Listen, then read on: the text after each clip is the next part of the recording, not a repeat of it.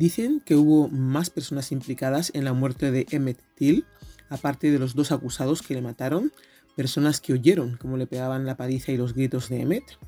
Eh, estos aparceros, obviamente negros, que ayudaron al supuesto secuestro de Emmett en su casa. Algunos de ellos trabajaban con el medio hermano de Roy Bryan, eh, me imagino que porque era su jefe y no se negaron cuando le dijeron que les ayudara. Eh, bueno, fueron cooperantes del asesinato de Emmett Till, sin saber el trágico final que llevaría la vida de este chico. Os lo cuento por encima porque es bastante extenso, muy extenso, porque hay de esos acusados que cooperaron para la muerte, había bastantes y cuentan la vida de todos ellos, de todo lo que les pasó, etcétera, pero es muy, muy, muy largo. Entonces, yo resumo aquí un poquito y me voy a centrar más que nada en, los que formaron parte cercana del momento de la muerte de Emmett Till. Vamos a hablar de sus padres, de los acusados y sus mujeres y del tío abuelo de Emmet. Comenzamos, como no, con su madre.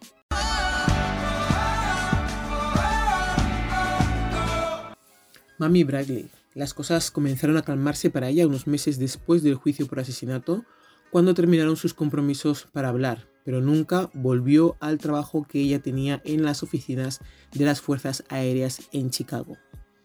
En cambio, se matriculó en el Chicago Teacher College en el otoño de 1956 y se graduó cum laude tres años y medio después. Obtuvo su título en enero de 1960 y comenzó a enseñar primero en Carter Elementary y luego en, Scanlon School. Se jubiló en 1983 después de un total de 23 años en las escuelas públicas de Chicago. El 24 de junio de 1957, después de salir durante tres años, Mami Bradley, de 35 años, se casó con Jean Mobley, una unión que duró 43 años y terminó solo con la muerte de Jean en el 2000. Bradley nunca dio a luz a otro hijo, pero ayudó a criar a las dos hijas de Jean después de que su madre se mudara de Chicago. A mediados de la década de 1960, Alma Sperman, su suegra, formó la Fundación Emmett Till, cuyas metas eran desarrollar el carácter cristiano y un sentido de ciudadanía en los jóvenes. Celebró su primer banquete anual en Chicago en julio de 1966. La organización, sin fines de lucro, eventualmente comenzó una larga tradición de otorgar becas a jóvenes meritorios anualmente el 25 de julio, el cumpleaños de Emmet. Mami Bradley creó una forma adicional de mantener viva la memoria de su hijo al establecer un grupo de actuación en 1973, Emmet Till Players, formado por niños que memorizaron y recitaron los discursos del Dr. Martin Luther King Jr. A lo largo de los años actuaron en escuelas e iglesias y una década después de su fundación, Manny Bradley estimó que más de 200 niños habían formado parte de la compañía. En 1984, Admitil Player incluso se presentó en Mississippi. En el 75 obtuvo una maestría, eh, Mami Bradley, en Administración y Supervisión de la Universidad de Loyola, con 45 créditos adicionales para un doctorado. Comenzó a hablar a nivel nacional sobre su hijo después del 1985, aunque enviudó en el 2000, la vida de Manny siguió llena de acontecimientos durante los siguientes tres años mientras continuaba sus actividades con la Fundación Emmett Till. También viajó y habló a pesar de los problemas cardíacos y renales con los que había luchado durante mucho tiempo. De hecho, fue el 6 de enero del 2003, la víspera de una salida prevista para un evento de conferencias en Atlanta, que sufrió un infarto. Murió esa tarde en el Jackson Park Hospital, tenía 81 años. Sus memorias, Death of Innocence, The Story of the Hate Crime That Changed America, se publicaron póstumamente ese mismo año. El padre de Till murió el 2 de julio de 1945, 10 años antes que su hijo. Manny fue madre soltera desde que su hijo tenía tres años aproximadamente. El matrimonio no duró mucho ya que él le era infiel.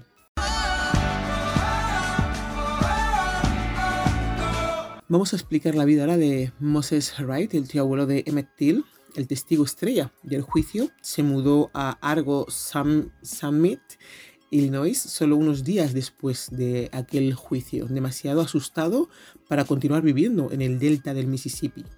Durante la mayor parte de los 22 años que siguieron vivió tranquilamente fuera del ojo público, aunque viajó por el oeste para la NAACP, hablando durante el mes de noviembre de 1955. Un año después del juicio, informó que estaba trabajando en trabajos eh, ocasionales y había incluso ganado 13 libras desde que se mudó al norte. Solía pensar que no podía vivir sin eh, ver tallos de algodón. Hombre, no he visto algodón en un año y todavía estoy vivo, le dijo a un reportero. El expredicador ya había llegado a ver el impacto del caso Till para el incipiente movimiento de los derechos civiles y declaró, casi proféticamente, lo que sucedió allí el año pasado nos ayudará a todos. Wright finalmente encontró trabajo como conserje en un club nocturno y luego como lavaplatos en un restaurante local, trabajando junto a un nieto.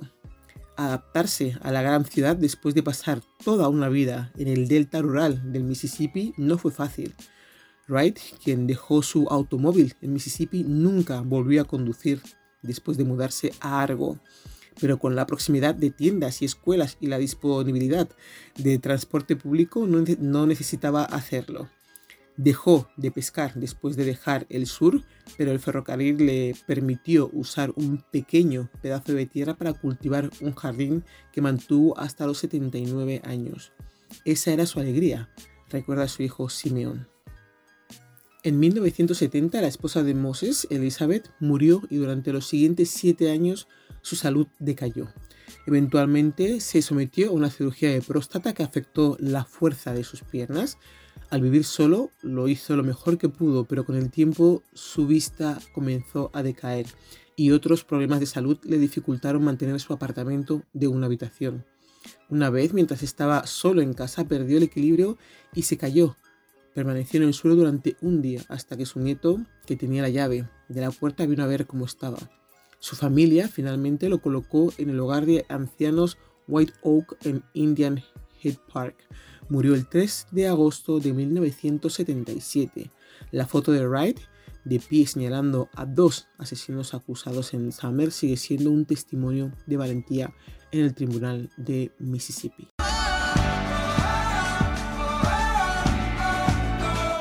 Un año después del juicio por asesinato, el coacusado J.W. Milan, medio hermano de Roy Bryan, vivía en una granja entre Ruleville y Cleveland. Varios meses después de eso, William Bradford entrevistó a los hermanos para un artículo de seguimiento de su artículo de confesión del año anterior. También apareció en la revista Look. En las fotografías adjuntas, ambos hombres parecían felices, pero era obvio que las sonrisas eran solo una fachada. Bradford los describió como sentidos decepcionados, explicando además que han sufrido desilusión, ingratitud, resentimiento y desgracia, pero hasta ahora sin culpa. Pocos tenían piedad de ellos, incluso aquellos que antes los habían apoyado. Milan no poseía tierras y no podía conseguir que sus antiguos patrocinadores le alquilaran. Finalmente pudo alquilar 217 acres en el condado de Sunflower con la ayuda de su cuñado y obtuvo 4 millones de dólares de los fondos para plantar una cosecha de algodón de un banco del condado de Tallahatchie, donde uno de sus abogados defensores, John Witten, formaba parte del comité de préstamos. Los negros ya no trabajaban para Milan y se vio obligado a pagar salarios más altos a los blancos por el mismo trabajo. Es lo que toca. Durante tres años posteriores eh, al juicio, Milan ocupó varios trabajos serviles en plantaciones. En 1958 vivía en una casa de inquilinos en una plantación propiedad de un miembro del Consejo de Ciudadanos. El día de San Valentín El New York Post informó que se había visto a Milan de pie en una fila de pan esperando recibir raciones del Departamento de Bienestar. El Pittsburgh Courier Negro también se hizo eco de la historia. El director del Departamento de Asistencia Social del Condado de Washington no confirmó ni negó el informe del Post, pero Milan lo declaró rotundamente falso. Los Milan luego se mudaron a Orange, Texas, pero regresaron a Greenville después de solo un par de años. Establecerían su hogar en el 615 de Purcell Street, donde Milan viviría el resto de su vida. La casa, después de su muerte y la venta, se convirtió en una iglesia metodista afroamericana en la sección negra de Greenville. Milan tendría algunos roces con la ley eh, mientras vivía en Greenville. En 1969 fue condenado en el tribunal de la ciudad por escribir un cheque sin fondos y multado con 55 dólares.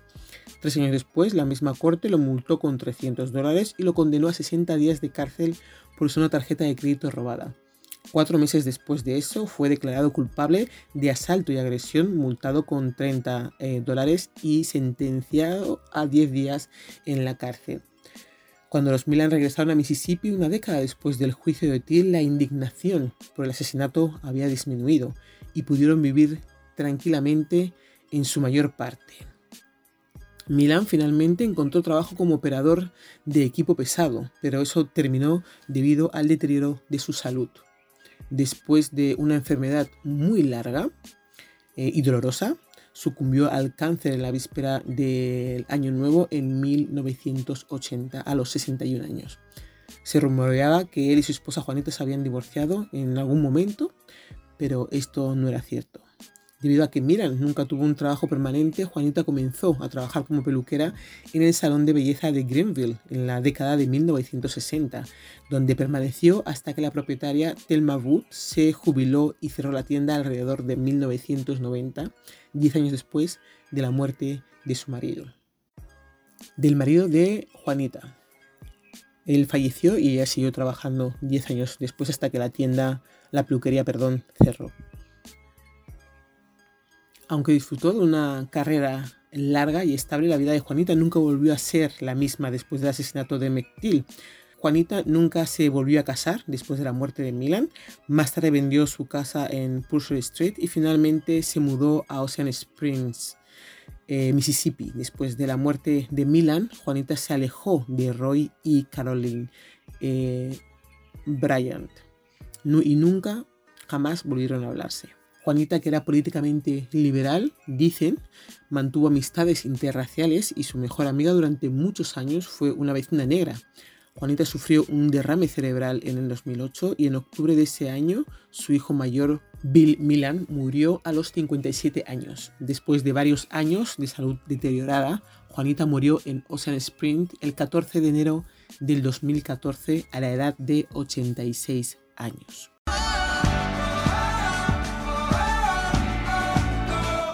La vida de Roy Bryant, como la de su hermano J.W. Milan, estuvo llena de dificultades.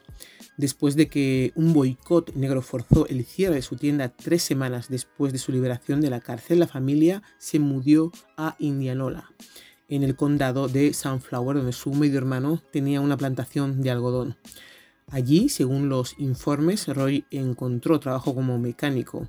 Después de trabajar en trabajos ocasionales por 75 centavos el día, asistió a la escuela de soldadura a una distancia de 14 kilómetros y medio aproximadamente en Inverness, en Bell Machine Shop. En 1965, Bryant informó al Clarion Ledger que su soldadura lo dejó legalmente ciego. Sufría de degeneración del nervio óptico en ambos ojos y su ojo izquierdo se dañó aún más después de que una pequeña pieza de acero se atascara en él. En mayo de 1956, el Delta Democrat Times respondió a los rumores de que Bryant se había convertido en policía en Indianola. Se enteró de que habían buscado eh, trabajo en la fuerza local, pero fue rechazado. Aplicó con nosotros, confirmó el jefe de policía de Indianola, Will Love, pero no trabaja aquí. Seis meses después, el 19 de noviembre, Roy y Caroline Bryant viajaban como pasajeros en el automóvil conducido por el hermano de Caroline, eh, James Holloway, de 18 años, en Greenville, cuando se vieron involucrados en una colisión frontal alrededor de, la, de las más o menos la 1.45 de la madrugada.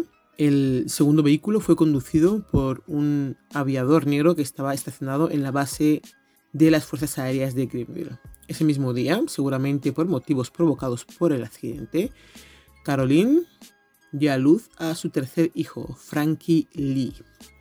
Para el otoño de 1957, Roy trabajaba como soldador en Morgan City, Luisiana. Los Bryan se mudaron poco después a Orange, Texas, donde nació una, eh, una hija dos años después. Debido a que Caroline había estado enferma de sarampión durante su embarazo, su hija nació sorda. Vivieron de aquí para allá hasta que regresaron a Mississippi en 1973 y se mudaron a Ruleville. Roy volvió al negocio del comestible y se hizo cargo de una pequeña tienda que había sido administrada por miembros de la familia. En algún momento el matrimonio Roy y Caroline Bryan empezó a hacer aguas y se volvió insoportable para Caroline. Incluso su suegra, Eula Bryant, lo vio.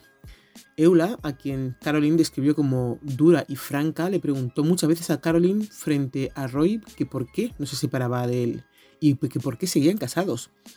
Eula murió en agosto de 1974. Un año después, el 15 de agosto, Caroline dejó a Roy y dos meses después solicitó el divorcio. Sus papeles de divorcio describen a Roy como culpable de trato cruel e inhumano habitual hacia ella y de embriaguez habitual. Caroline pidió la custodia exclusiva de su hija, decía la denuncia, porque dicha niña necesita un cuidado y la orientación que solo una madre devota puede brindar. Roy no disputó ninguna de las acusaciones. Cuando finalizó el divorcio dos meses después, el 28 de octubre de 1975, la custodia exclusiva pasó a Caroline. A Roy se le concedió la visita y se le ordenó pagar 75 dólares por mes en manutención de niños, una suma global de 6.300 por pensión alimenticia debía pagarse el 1 de diciembre. Después de su regreso a Mississippi, los Bryan lograron continuar una existencia de bajo perfil, a pesar de vivir muy cerca de la tierra del asesinato de Till. Roy se casó con Vera Jo Orman, o Jo Orman, no sé cómo se dice, contadora de la Penitenciaría Estatal de Mississippi en Parchman en mayo de 1980. Permanecieron en Ruleville, no se mudaron nunca de ahí.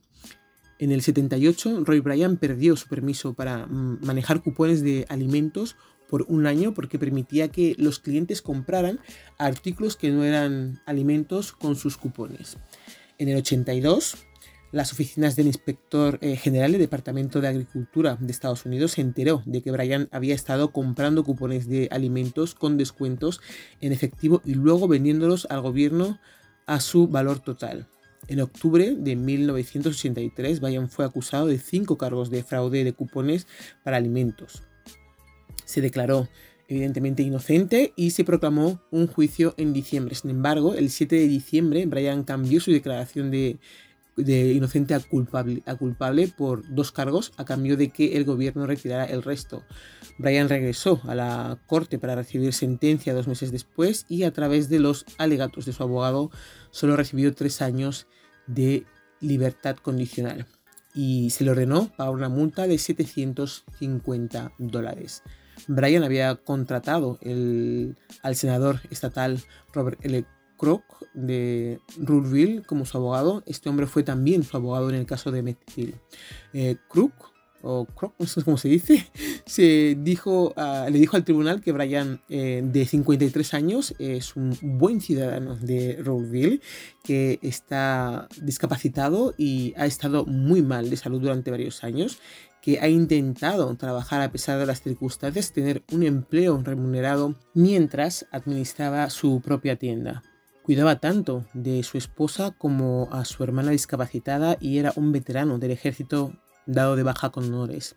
Sin embargo, en cuanto a los cargos en su contra, él sabe que ha cometido un error. Brian prometió obedecer la ley con respecto a las regulaciones de cupones de alimentos en el futuro, pero no pudo resistir la tentación de repetir las mismas violaciones solo un año después. En febrero del 87, de 1987, lo sorprendieron nuevamente comprando cupones de alimentos con un descuento en efectivo. Y esta vez su hermana Mary Louise Campbell, que trabajaba como cajera en la tienda, fue acusada junto con él en septiembre siguiente como cómplice del crimen. La fianza se fijó para Brian de 10.000 dólares y para Campbell de 5.000. Campbell se declaró culpable y Brian también. Campbell no fue eh, en, en ningún momento a prisión, pero Brian, que había sido condenado cuatro años antes por el mismo delito, recibió una sentencia de prisión de dos años y se ordenó entregarse al fiscal general el 4 de abril de 1988. Antes de dejar el cargo, en el 2001, el presidente Bill Clinton perdonó a Campbell.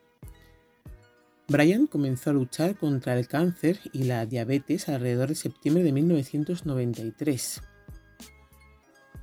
Se sometió a tratamiento de, radiación durante el año siguiente. Dos meses antes de su muerte, habló durante dos horas con un reportero del Palm Beach eh, Post, pero se negó a decir mucho sobre el caso de Till volvió a negar que tuviera algo que ver con el asesinato y cuando el reportero preguntó, dijo con total naturalidad, no, no tengo ni idea de quién mató al joven de Chicago Brian, creía que su absolución en el caso Till significaba que la gente debía dejar ese pasado en paz.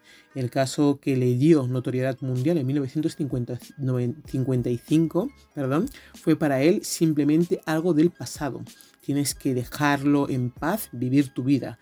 No puedes simplemente sentarte y llorar sobre la leche derramada. Su frustración se debía en parte a las amenazas ocasionales que recibía de los chiflados que llamaban. Ellos dicen, no nos gusta lo que hiciste hace eh, unos años, vamos a venir a buscarte. Yo digo, bueno, trae tu maldito trasero, ¿por qué te lleva tanto tiempo? La conversación que tuvieron en ese reportaje un poquito antes de la muerte, Brian con el que hizo la entrevista. Bueno, en fin, Brian murió de cáncer el 1 de septiembre de 1994 en el Hospital Bautista de Jackson. Cuando Vero Joe Brian murió en mayo del 2012, su obituario no mencionó nada de su matrimonio con Roy y solo mencionaba a sus padres y su hermano como miembros de la familia que le precedieron en la muerte. Sin embargo, fue enterrada junto a su esposo con quien estuvo casado durante 14 años.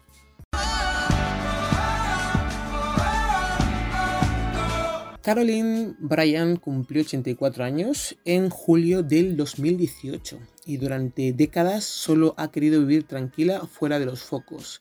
Aprendió el lenguaje de señas estadounidense y se volvió muy competente para poder comunicarse con su hija. Experimentó el dolor de tener que perder eh, a sus hijos en septiembre del 95, 20 años después de separarse de su, de su esposo. Eh, del, primero, de Roy Bryan. Su primogénito, Roy Bryan Jr., falleció de fibrosis quística.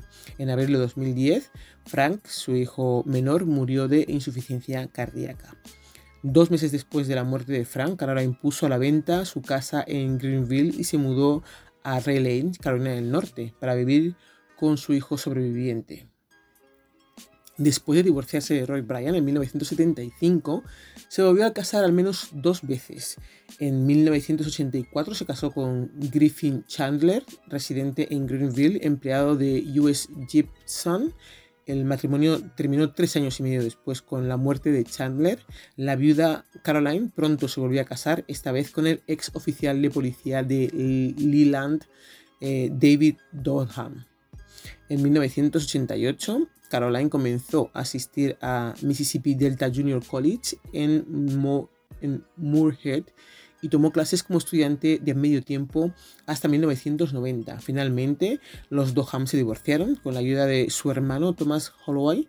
Caroline se mudó a Brookhaven, a una pequeña casa después de su divorcio, donde vivió hasta que Thomas murió en el 2000. Después de eso, regresó a Greenville. En junio del 2010, Caroline se unió a Facebook y estableció un perfil con un nombre de usuario que ocultaba su verdadera identidad.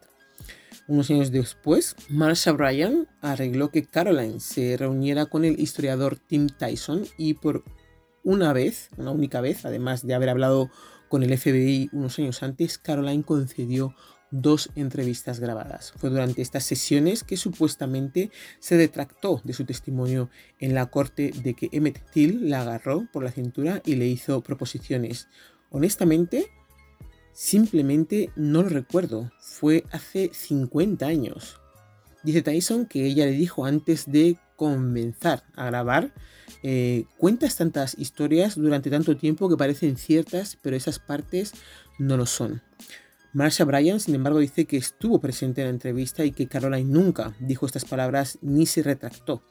Caroline sufre de artritis reumatoide, está perdiendo la vista y depende principalmente de una silla de ruedas. Ella ha dicho en privado que el caso de Emmett Till la ha mantenido prisionera. A día de hoy, cuando grabo este podcast, no consta que haya fallecido.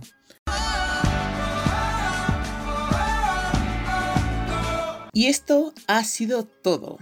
Únete a mi canal de Telegram arroba para recibir todas las novedades. Puedes pasar a visitar nuestra página web www.thisisme.es o mandarnos un WhatsApp al teléfono 641 249962. Que no se os olvide el canal de YouTube y nuestro correo electrónico thisismireyes.gmail.com Dar las gracias como siempre a RDK Realización Audiovisual. Muchas gracias a todas y a todos. Besos y nos escuchamos en la próxima.